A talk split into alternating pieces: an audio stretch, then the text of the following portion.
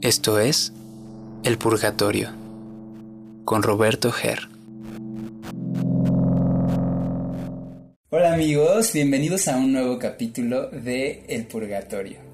El día de hoy nos acompaña a la distancia Gonzalo Maqueda y a él yo lo conocí hace ya como, ¿qué serán? ¿Seis años? ¿Cinco, seis años? Más o menos. Más o menos, como cinco, seis años y nos conocimos en una situación muy, muy graciosa porque nos conocimos en la Puri un día, un jueves, sí era un jueves, ¿no? Exacto, sí. Un jueves en la Puri y de ahí eh, pues comenzamos a salir, luego pues tuvimos una relación muy larga, duramos cuatro años casi y pues ahora pues vivimos en, lugares diferentes. Eh, él se fue a vivir a Cancún, yo estoy aquí en la Ciudad de México y bueno, pasaron muchas cosas entre, entre nosotros, pero ahora pues somos muy amigos y, nuestra relación es muy padre porque justamente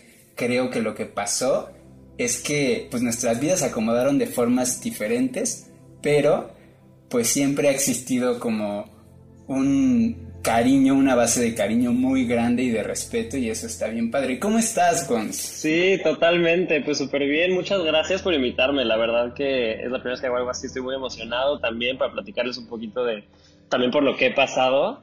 Esto, y sí, ahora sí que pues también te tengo muchísimo cariño y qué bueno, qué bueno verte otra vez y escribirnos y este volver a platicar. Claro.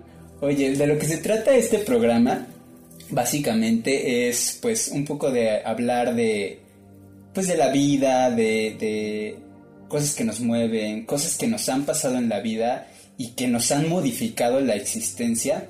Que justo esto nace a partir de mi inquietud por, por tratar de, de descifrar mi existencia, ¿no? Este es justo por eso es el purgatorio de Roberto Ger, porque todo tiene que ver o sea, todo gira en torno a, mi existencia, pero que otras personas se identifican con esto, ¿no? Porque todas las vidas humanas al final son iguales.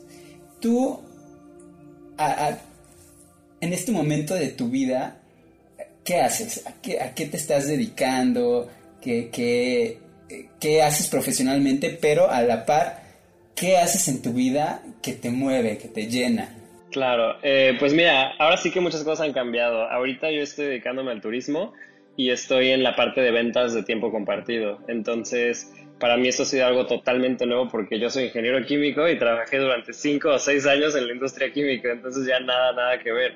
Y esto pues es un trabajo de ventas de alta presión, entonces en la que básicamente tengo una hora y media en la cual yo tengo que convencer a las parejas de que compren una membresía con una cadena de hoteles. Entonces pues es y en ese momento tienen que comprar, porque si no, ya se les va el, se les va el tren.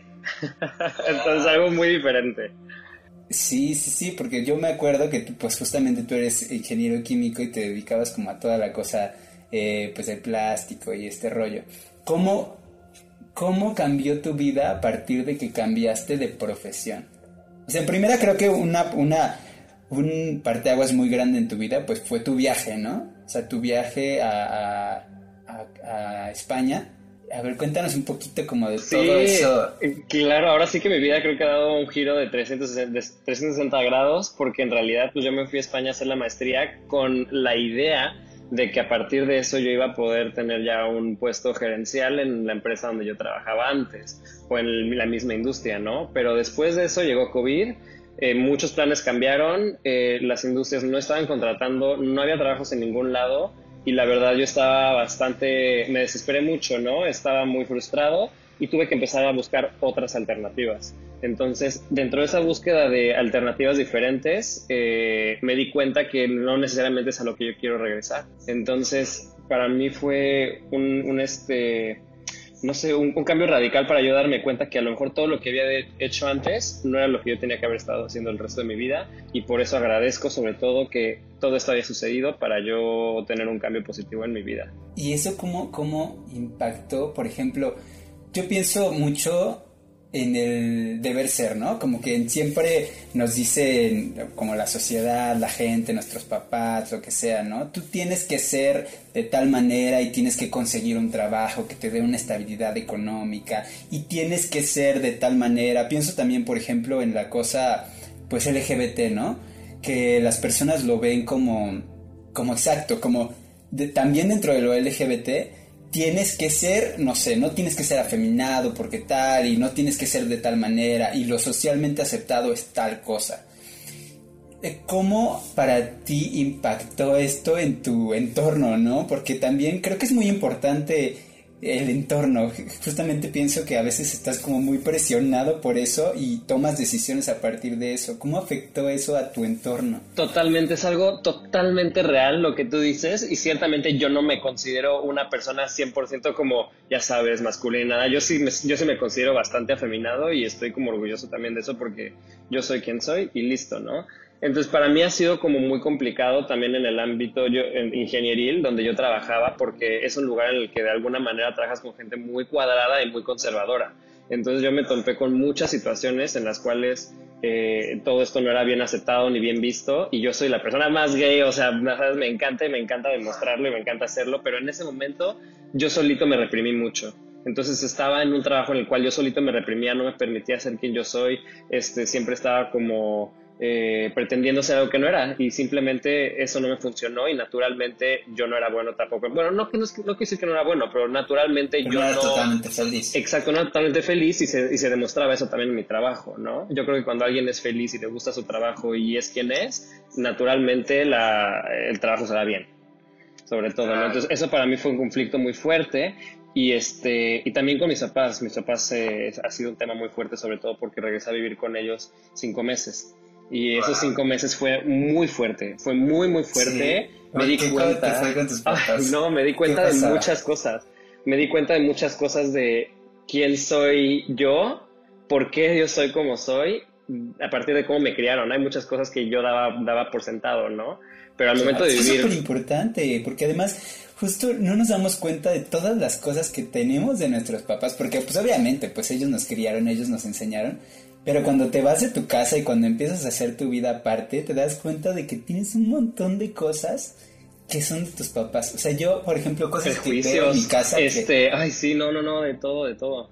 ¿Y cómo te fue entonces regresar? O sea, irte de tu casa, porque además tú viviste muchos años fuera. Claro. regresar.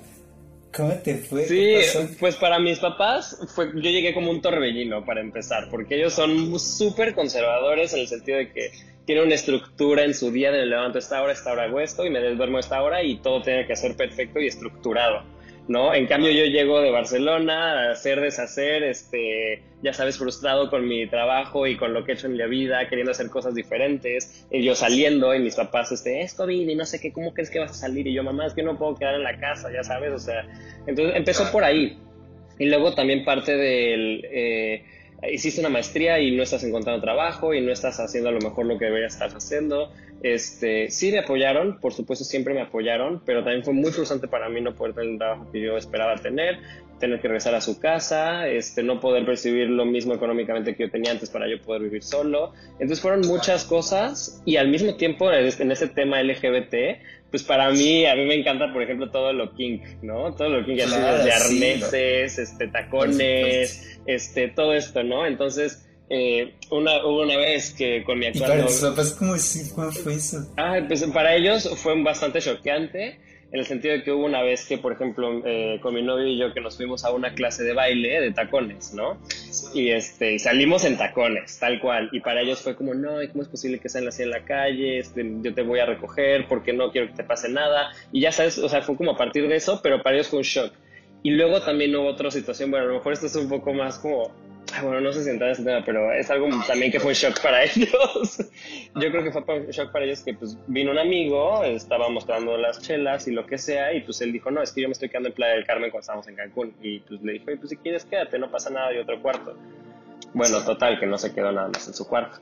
estábamos los tres, eh, según mis papás nunca se iban a dar cuenta, para ellos fue un shock total. la mañana siguiente yo juré que o sea, sí se dieron cuenta. Sí, sí se dieron cuenta, yo creo que para ellos fue un shock muy fuerte y este, y pasaron muchas cosas. Ay, no, y eso fue una de varias. Luego otra también estábamos en el elevador. Ay, no, luego estaban las cámaras de seguridad. Mi mamá, ay, no, es, es la presidenta del, eh, del edificio. Entonces ella le llegaron las imágenes de lo que hicimos en el elevador. ¿Sabes? No, no, tenía, no tenía privacidad. Para ellos fue muy choqueante.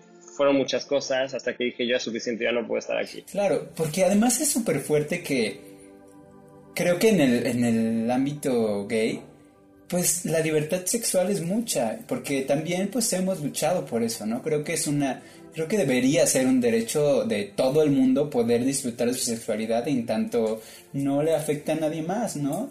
Y, y eso, que, que es súper transgresor para, la gente, para las personas heterosexuales o también muy heteronormadas o muy, eh, ¿cómo se dice?, conservadoras. Es un súper shock, pero al mismo tiempo yo creo que pues hay que defenderlo, ¿no? Hay que, hay que decir, pues sí, o sea, sí, no esconderse, porque creo que es importante seguir defendiendo la libertad sexual. O sea, creo que una cosa muy importante que, que justo creo que aprendí yo, y no sé si tú, pero en nuestra relación fue que justamente hay más formas de, ser pareja, ¿no? Hay más formas de comunicarse y hay, hay formas de aprender a comunicarse. Porque no, no solamente es decir, ay, yo soy así y ya, ¿no? Sino es poder comunicarte, poder decir, a ver, a mí me gustaría probar esto en pareja y poder llegar a acuerdos de decir, a lo mejor yo no quiero llegar hasta ese punto, pero también me da curiosidad, probemos. Y eso abre la puerta a mucha más confianza. O sea, al contrario de lo que piensa la gente de justo como la cosa en relaciones abiertas, que creen que una relación abierta es como un desmadre y un eh, que cada quien hace lo que quiere, que no hay eh, eh, compromiso. Creo que es al contrario, que se construye una relación mucho más honesta, mucho más libre y de mucho menos posesividad.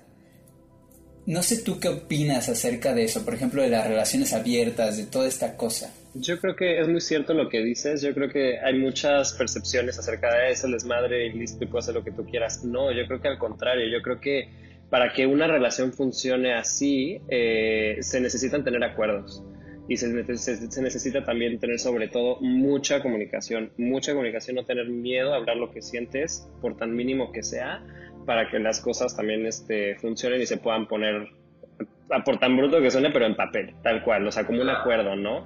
Para que las dos partes de alguna manera estén tranquilas y bien y que se lleguen a acuerdos. Entonces, es más complicado de lo, de, de lo que es, porque también va por etapas, ¿no? También uno va sintiendo esa temperatura en la, en la, en, la relación de qué tanto permitir, qué tanto no permitir, qué tanto te gusta algo, qué tanto no te gusta algo. Eh, yo creo que hoy por hoy, pues es, no quiero decir imposible, pero para mí es muy difícil o encontrar o conocer a alguien que tenga una relación totalmente monógama o que sea, diga, ¿sabes qué? Yo soy 100% monógamo y que no haya pasado nada, ¿no? Entonces, para mí ha empezado a ser, ser realista, romper con lo con mis creencias desde que era chico de que tenía que ser una relación de una manera y ya, porque pues si no, uno nunca va a estar tranquilo y bien, ¿no? Y yo creo que la felicidad viene desde la paz, eh, más allá como de buscar algo también inmediato. Entonces, para mí es la paz con esa otra persona, esa conexión de amor, más allá como de ese instinto inmediato de querer salir y hacer lo que sea con alguien, ¿no? Entonces es también llegar a acuerdos y es bien importante y sobre todo para otras generaciones, pues yo creo que debe ser muy choqueante. Sí, es que es, también bien fuerte porque, pues justo, creo que estamos educados con una cosa, además súper heteronormada, que, que dicta que solo tienes que estar con una persona toda tu vida, ¿no? Que solamente vas a tener ojos para una sola persona, que, si, que te vas a casar con una sola persona, que nunca vas a poder coger más que con la misma persona, que no te vas a enamorar más que de una sola persona. Y yo creo que eso, eso sí no es natural. O sea, o sea, más allá de lo que dice la gente que la homosexualidad y lo natural y no sé qué, eso sí no es natural. Porque digo, sí, yo, yo respeto muchísimo y creo que, está bien cuando dos personas deciden tener una relación monógama, Pero también, como dices, hay que ser realista, hay que, hay que tener como los pies en la tierra y decir, güey, vas a ir por la calle en algún momento y se te va a antojar a alguien, o vas a decir, güey, qué sexy, qué guapo, este, qué, o, lo que sea, ¿no? A veces hay, se presentan cosas en tu vida o eventualidades que, pues pasan, ¿sabes? O sea, que, que te gustó a alguien y que se dieron sus besos y lo que sea. Yo creo que justo en lo que yo he trabajado mucho últimamente, es en el desapego. Pero no en el desapego como en el sentido de me vale madre, sino en el desapego de decir nadie me pertenece. Y como nadie me pertenece, lo que yo quiero para las personas es que sean felices y que, y que el amor que yo siento por ellas es lo importante. Y como es lo importante, pues no importa. O sea, sabes, sí, a veces si está dentro de un acuerdo, pues sí es feo, ¿no? Sí, sí se siente culero y sí dices, gachale, ¿no? Pero creo que la gente pone demasiado dramatismo en, ese tipo de cosas. Porque yo creo que podría solucionarse. O sea, si tú amas a alguien y llevan, no sé, años de relación y, no sé, pasó que alguien se dio sus besos con alguien, o se acostó con alguien o lo que sea, por cualquier razón, pero desean estar bien, lo que lo soluciona es platicar, es reacordar, es decir, ok, pasó esto, ¿qué podemos hacer? Y siempre hay dos opciones. Podemos estar, podemos seguir juntos reacordando o cada quien puede seguir por su vida, con su vida. Y al final no pasa absolutamente nada. Que mucha gente tiene mucho miedo, ¿no? Como de soltar. Claro, y, y, concuerdo mucho contigo en el tema de desapego, pero yo creo que el desapego también tiene que ir con amor, ¿no? En el cual tienes que empatizar un poco con la otra persona y no sentir las cosas personales con responsabilidad. Exactamente, ¿no? Entonces, si algo sucede con, eh, con, tu pareja eh, y no, no sentirte como, ay, esto lo está haciendo me lo está haciendo a mí, ¿no? Entonces, al contrario, a lo mejor está pasando por algo y no lo culpo y simplemente es. Entonces, es desapego y a través de amor y que se platique lo que se siente.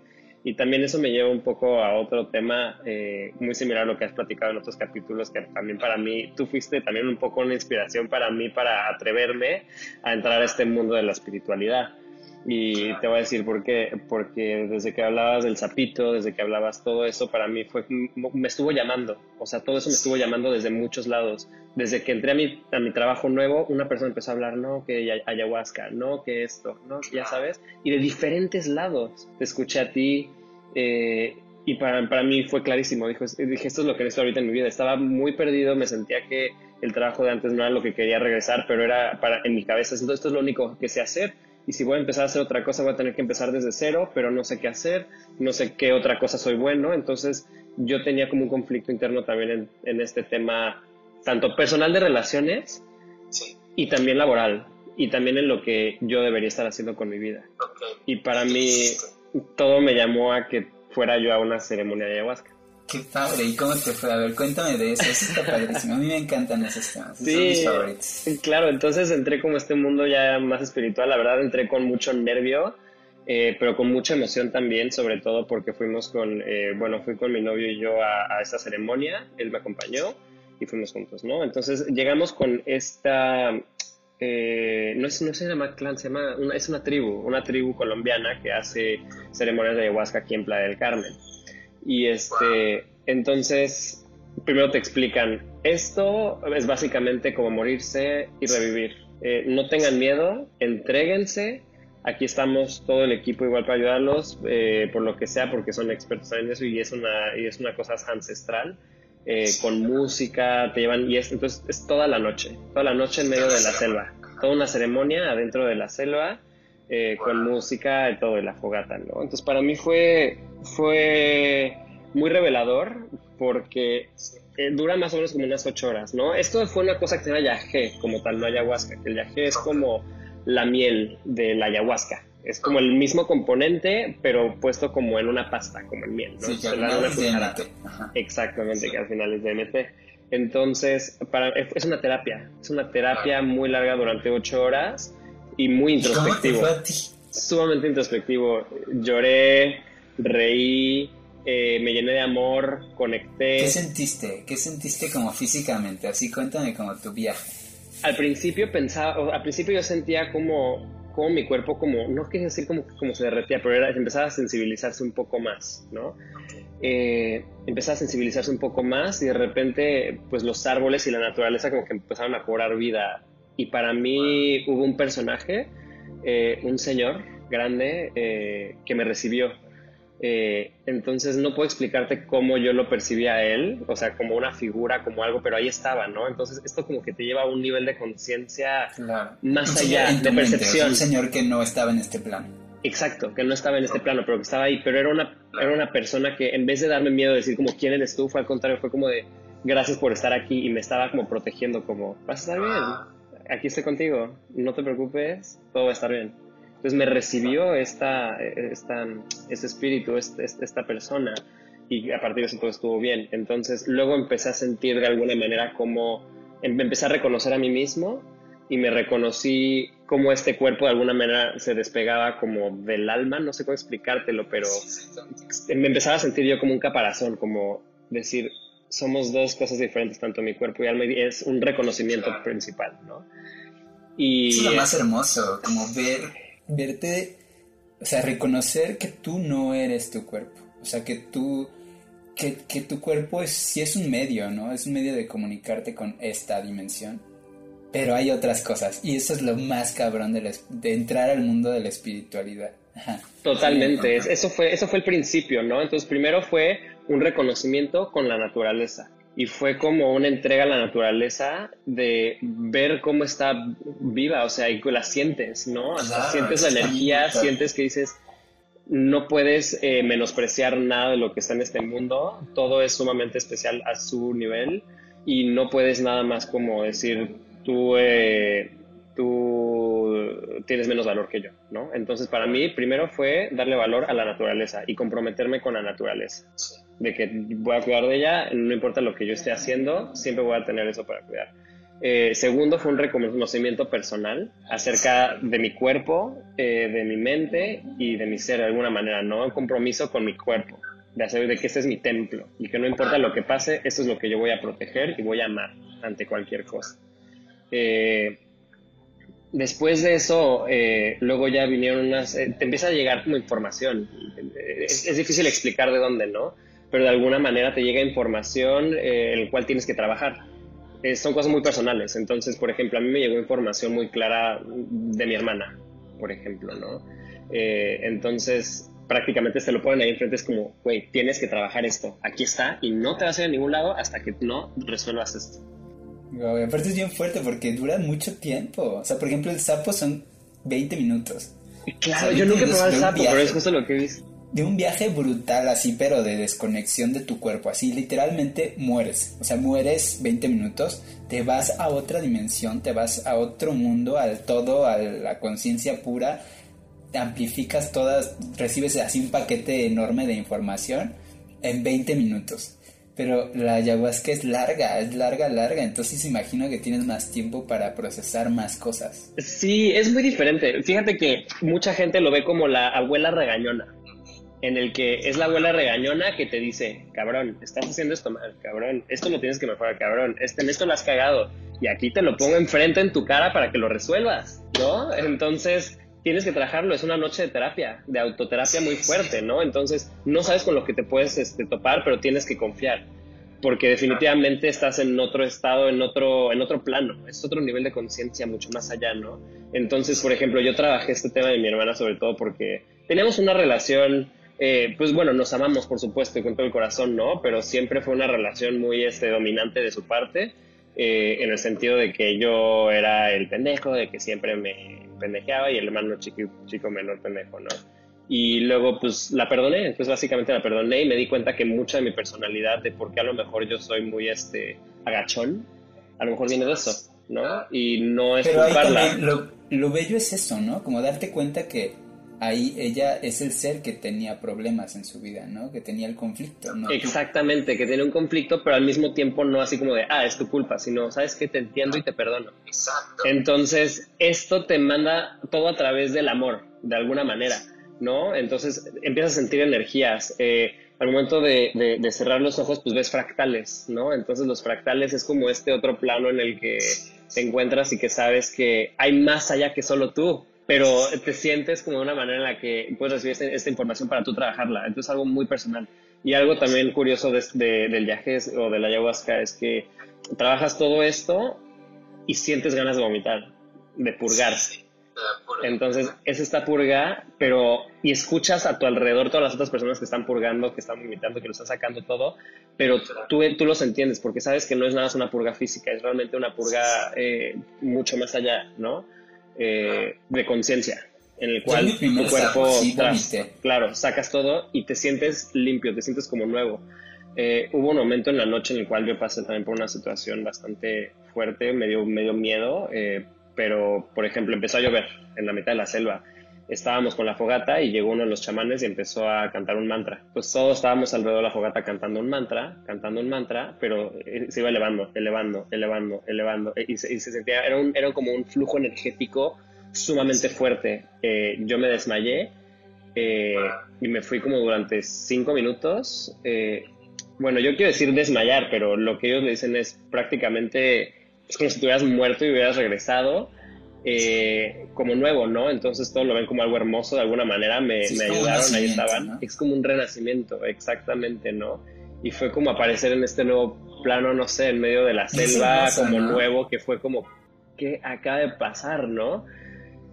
Entonces fue una cosa impresionante y se acerca una persona conmigo y me dice, eso fue hermoso, pero eso fue a la mañana siguiente. Total, que también pasó eh, de autorreconocimiento, llegó un gato, ¿no? Por ejemplo, entonces este, sabes la conexión que puedes tener también con otros seres. Sí, es impresionante. Entonces, eh, son muchas, muchas, muchos temas, ¿no? Que de alguna manera reconoces. Hubo un momento donde sentí como una luz salir de mi pecho, en el cual pues yo sabía la importancia de lo que soy yo, de lo que es mi ser y de lo que amo, ¿no? Entonces, no, no, no, no menospreciarme a mí mismo y pensar que no soy nada, sino yo soy único y especial también de alguna manera. Entonces, te reconoces. Es hermoso porque además, justo, yo también me cambió mucho la mentalidad el pensarme como parte de la divinidad, o sea, parte de justo yo sigo mucho a, una chica que se llama Janina Tomasini en, Spotify y ella dice eso, ¿no? Como yo soy Dios, pero yo soy Dios no, en el sentido egocéntrico de decir, ay, yo soy muy importante, sino, güey, yo soy Dios porque soy parte de este sistema que es el universo.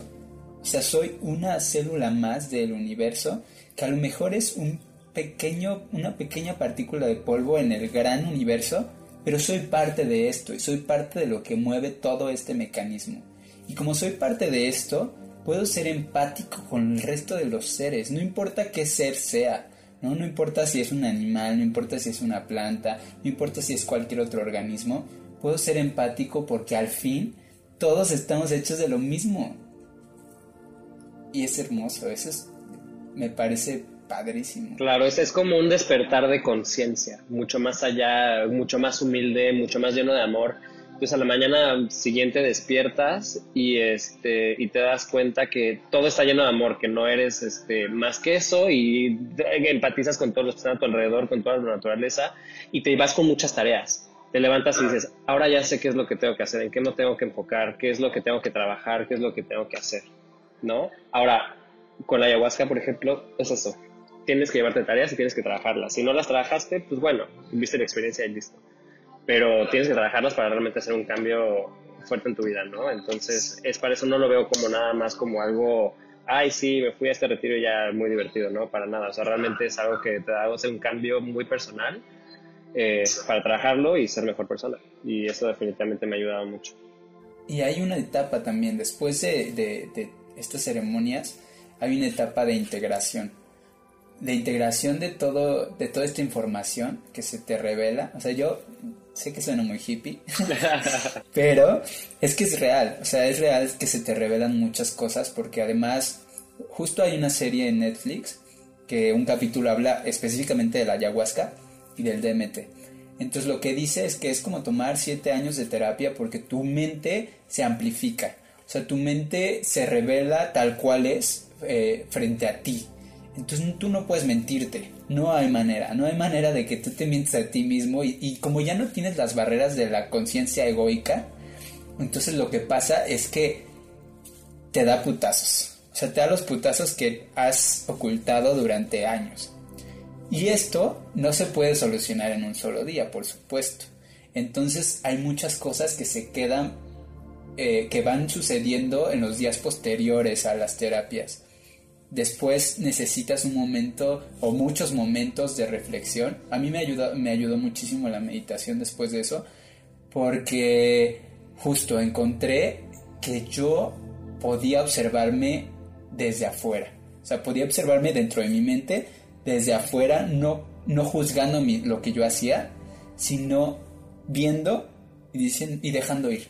Eso es súper importante, tomarte el tiempo después de cualquier terapia de sanación que hagas, darte el tiempo de no regresar a tus vicios, o sea, tus vicios anteriores.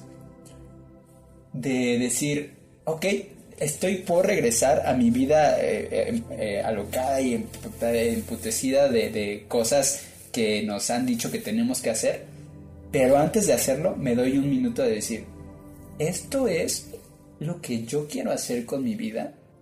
Si esto es a lo que yo vengo a vivir a esta vida que además es tan corta, que además dura menos de 100 años, que, que vivimos menos que un árbol.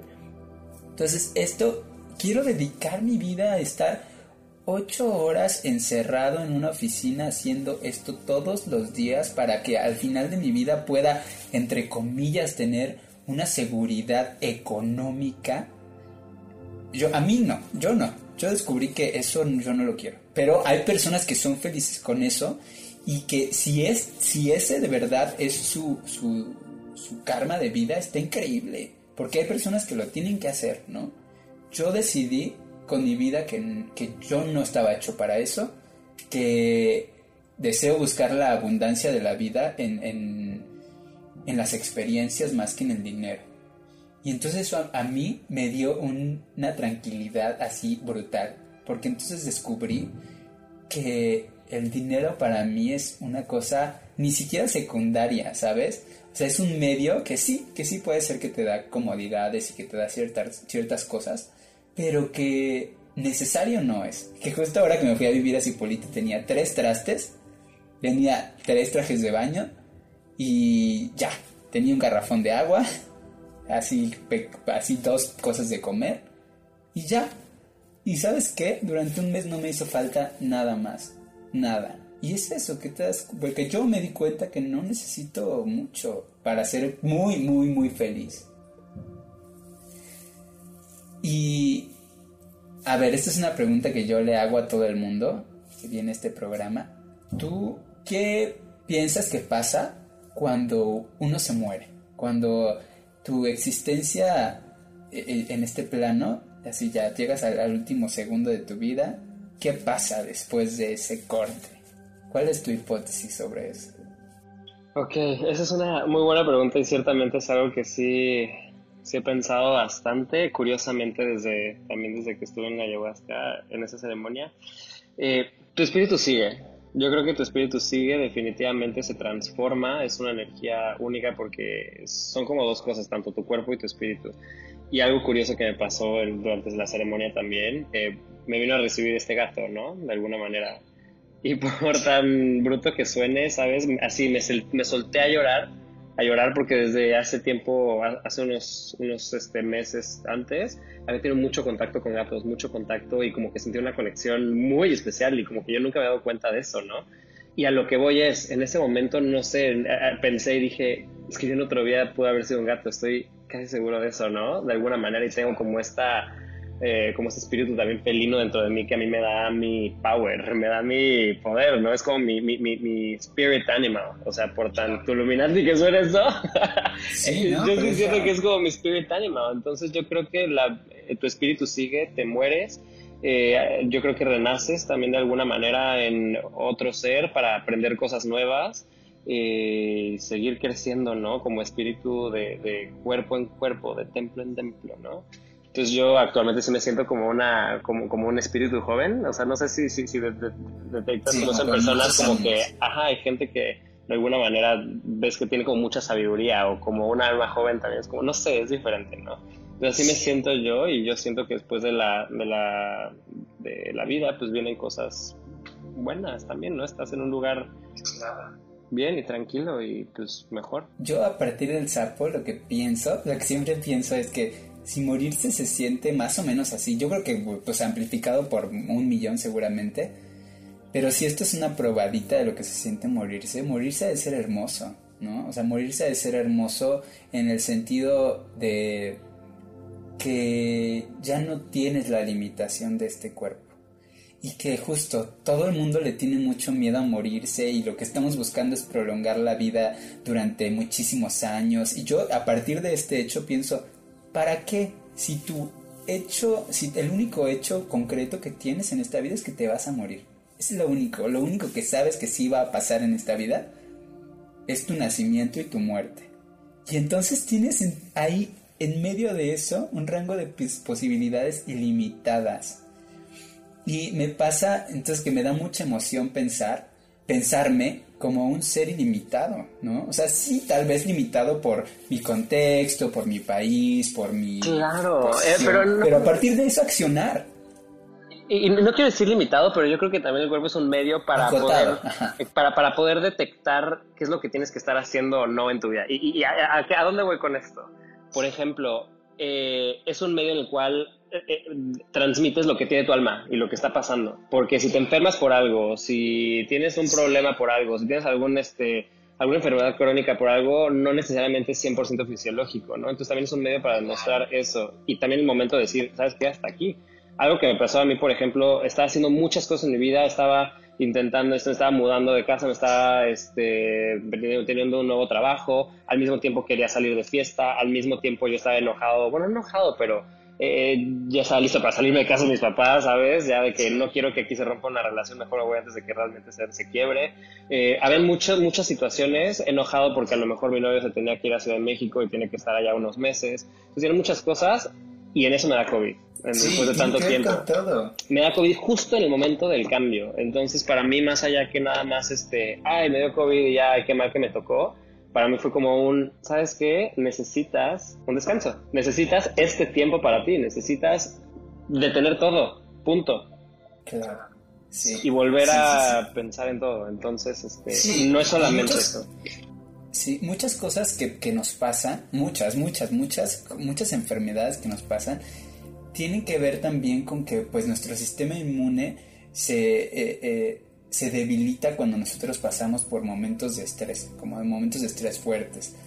A mí me pasó justo también que, que yo estaba por irme a, vivir a Oaxaca y justo se cayó todo mi plan que tenía de, irme porque eh, pues allá nos iban a prestar una casa y ya teníamos todo el plan super armado, yo ya tenía prácticamente todo y de repente me avisaron como de, ah, el güey que de la casa pues se va a quedar a vivir ahí, entonces ya no hay casa y pues el plan de esto ya no se hizo y entonces como que se empezaron a derrumbar todos mis planes en ese momento y al otro día me dio COVID, así al otro día.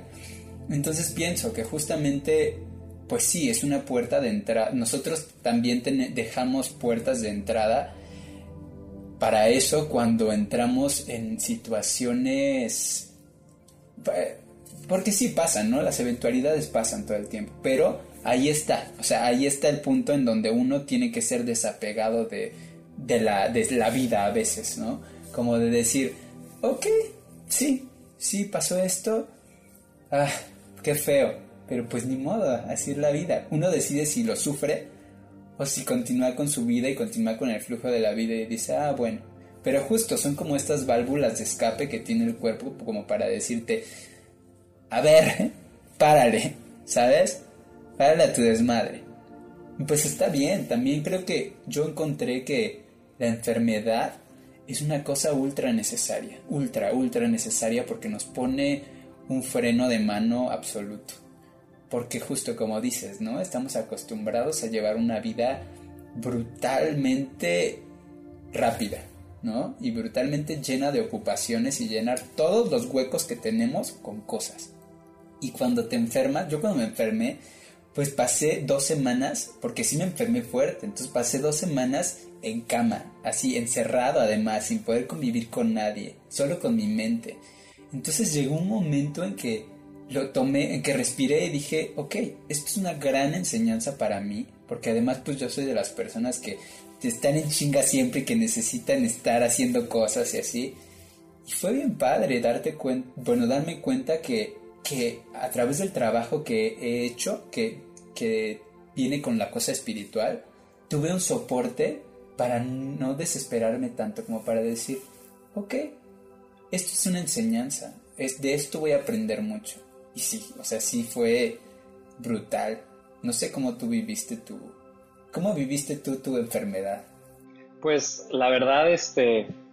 También me pegó fuerte, sobre todo porque, bueno, con muchas tos, mi trabajo es meramente verbal, es meramente energético, es un trabajo sumamente energético porque yo no estoy sentado en el frente de ninguna compu en mi trabajo, todo tengo a la gente enfrente, mi trabajo es ir a desayunar con ellos, platicar con ellos, explicarle, eh, de alguna manera terapearlos, eh, conocerlos saber qué les gusta y qué no les gusta para yo saber pues, por dónde venderles de alguna manera, ¿no? Entonces, y al mismo tiempo es empatizar, es energético.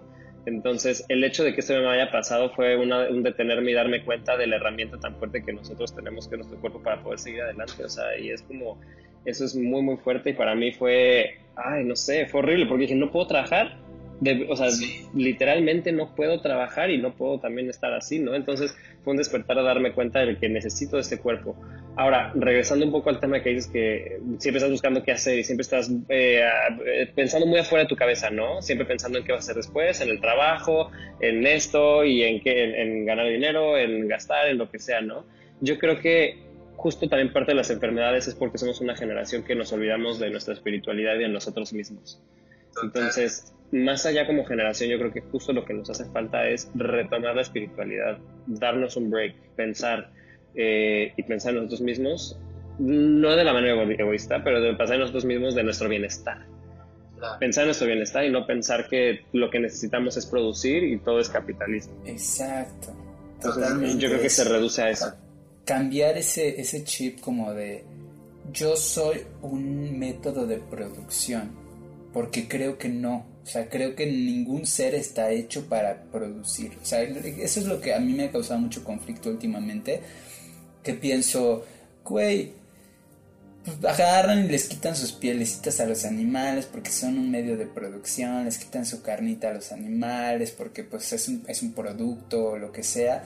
Y me parece muy fuerte porque sí, o sea, creo que, que hay un como ritual pero, pero creo que,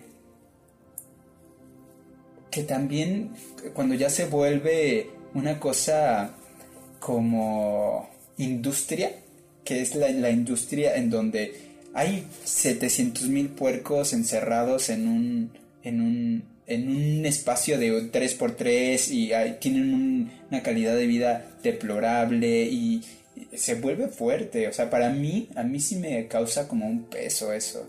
Y pienso que ningún ser debería estar hecho para producir. Lo mismo pasa con, nosotros, ¿no? O sea, sé, entiendo también la otra parte social del mundo y que así se, así se dio. Y que yo, pues, no, no puedo llegar y frenarlo, lo sé, pero desde mi entorno yo decido que no, que para mí no es. Claro, es a fin de cuentas tomar lo que está en tus manos y realmente hacer el cambio empezando de ti. No necesariamente buscar cambiar el mundo, sí, concientizar, por, por supuesto, y yo estoy totalmente de acuerdo con eso. Yo creo que definitivamente, aunque no acabar con, la, con el consumo de carne, sí reducirlo y tener un balance, ¿no? Porque a fin de cuentas, pues bueno, eso no nos va a llevar a ningún lado bueno, en mi opinión.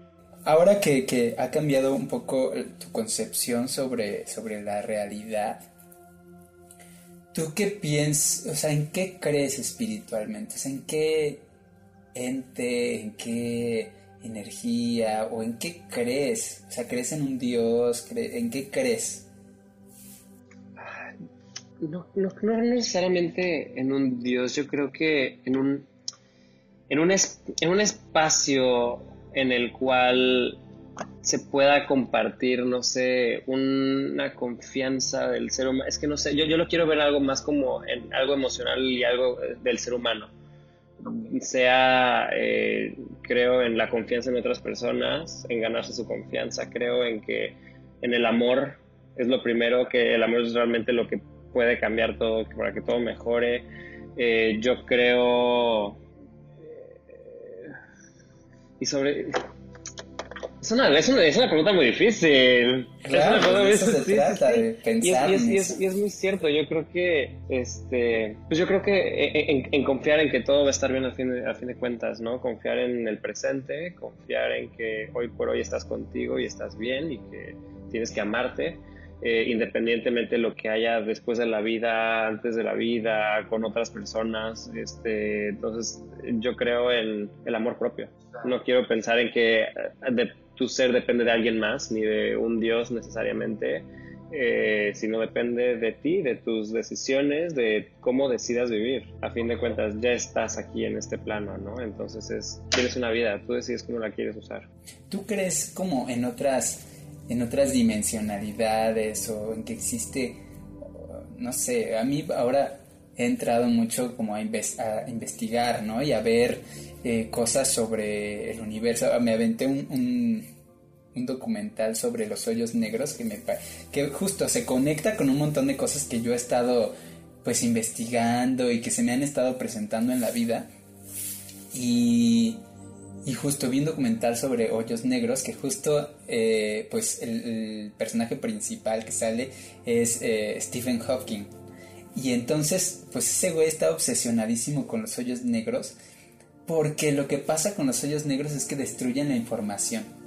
¿no? O sea que cuando eh, lo que él decía es que cuando algo entra en un hoyo negro, como los... hace cuenta que es, es, como si fuera una papelera de reciclaje de una computadora. Todo lo que entra ahí y es lo deshace, o sea, deshace la información. Pero que además de los hoyos negros podría salir información aleatoria. O sea, lo ponen como en cosas muy humanas, ¿no? Como que podría salir un gato, un piano, una, eh, no sé, un ente extraño, así, cualquier cosa podría salir.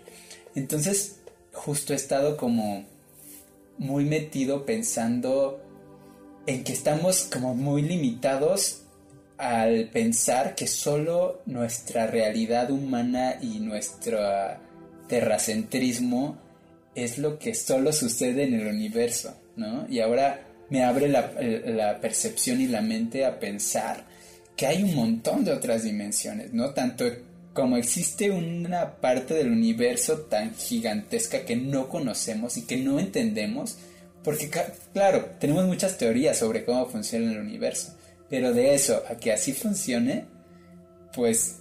Sí, no, para nada. Yo, yo sí creo que existen muchos otros planos, sobre todo porque estamos tan limitados por nuestros sentidos que sería muy egoísta pensar que nada más lo que vemos y percibimos y lo que nos dice la ciencia es. Se me, me parecería muy egoísta pensar eso y sobre todo, bueno, no, no quiero atribuirlo nada más al DMT, por ejemplo, regresando a ese tema, pero de alguna manera te abre una perspectiva más allá de que existe más, de que ahí está, ¿no? Entonces te lo pone un poco más en términos, en, como con otro sentido.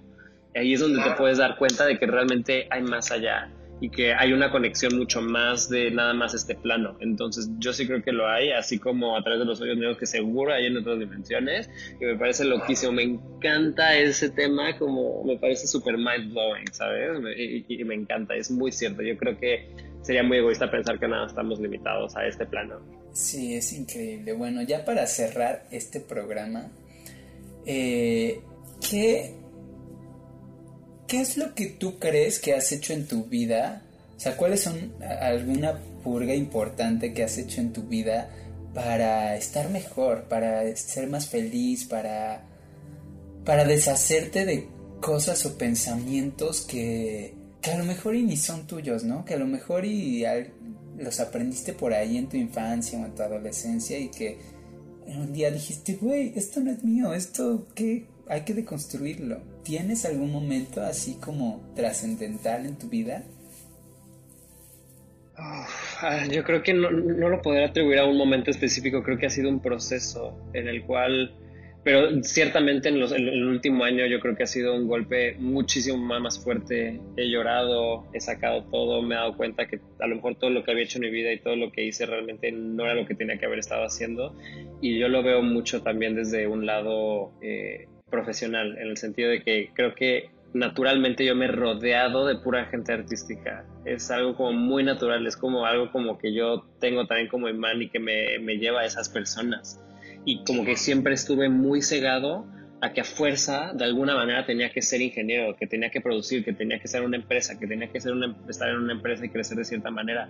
Estaba tan injerto en mi cabeza de alguna manera, pues por familia, por lo que veía, por mi entorno, que para mí fue muy fuerte este quiero decir, ¿por qué toda esta vida que tuve, que me encanta bailar, que me encanta bailar en tacones, me encanta, este, no sé, hacer todo este arte, ¿por qué no lo hice en toda mi vida? Entonces para mí ha sido muy fuerte, lo he llorado y lo he sacado y ahorita estoy en un momento en el que ya llegando a mis 30 años, sabes, es como de, no quiero verlo como un desperdicio, pero ahora es el momento en el que ya necesito hacer las cosas por mí y no por lo que esperan de mí, porque eso sí no me va a llevar a vivir una vida totalmente infeliz que no estoy dispuesto a seguir. Eso es lo más importante, que yo creo que no importa el momento de tu vida en el que estés, no importa si tienes 20, si tienes 30, si tienes 60, cualquier momento es bueno para cambiar, para decirte a ti mismo, porque esto solo es una chamba contigo mismo, para decirte a ti mismo, te estás engañando, ¿eh? Te está, porque uno lo sabe, uno muy profundamente lo sabe, uno sabe cuando no es feliz. Y nunca es tarde. Yo creo que además ahora, creo que todo es perfecto, que todo en nuestra vida pasa de la manera en que tiene que pasar para que lleguemos a un punto específico de nuestra vida. Toda, toda. Entonces yo ahora justo, como que antes vivía en ese rush de decir, ay, he estado desperdiciando mi tiempo, pero no, o sea, yo ahora me doy cuenta que las 10 carreras truncas que tuve en mi vida, ahora me han dado una claridad impresionante en muchas cosas, que hoy, hoy me sirven, que todas las cosas que hice y que dejé a la mitad y que en algún momento me frustraron, me dan claridad y me dan información muy importante en este momento de mi vida. Y que todas las cosas que hice durante los 30 años anteriores, todos los días, todos han sido determinantes para que yo llegara a este día. Para que yo en este momento de mi vida esté empezando a entender, porque yo creo que este camino no es un camino que tiene fin hasta que te mueres. El camino de la espiritualidad y del entendimiento y de la conciencia no tiene un fin. O sea, nunca vas a llegar al punto en donde digas, ya, ya lo entendí todo, ya estoy perfectamente alineado porque las eventualidades de la vida son eso, son eventualidades y son impredecibles y te puede pasar lo que sea que te pueda sacar de tu centro. Pero creo que lo más importante, y también se los digo a ustedes, escuchas, es que lo aceptes con amor y que digas, esto es una enseñanza para mi vida y a partir de esto aprendo lo que tengo que aprender y sigo con mi vida. Porque lo único que a lo que mi mamá lo decía muchísimo y nunca lo entendí hasta ahora, decía, lo único eh, pues de lo que no nos podemos salvar es de la muerte, ¿no? Sea, lo único que te puede quitar esas ganas de seguir, de seguir haciendo cosas, es la muerte. Hasta que la muerte te llegue, entonces disfruta, aprende, crea, cambia. Creo que eso es lo más importante. Pero bueno, muchísimas gracias, muchísimas, muchísimas gracias por acompañarnos en este episodio del Purgatorio. Me dio muchísimo gusto poder platicar contigo hoy. Igualmente contigo, muchísimas gracias, de verdad que lo disfruté mucho y poder sacar esto todo con ustedes y que conozcan también un poco de mí me parece hermoso, muchas gracias de verdad, qué, qué bueno verte otra vez. Aunque sea por Zoom, pero bueno, al menos tenemos tecnología a la distancia. Y muchísimas gracias a ustedes también, escuchas. Estás escuchando El Purgatorio con Roberto Ger.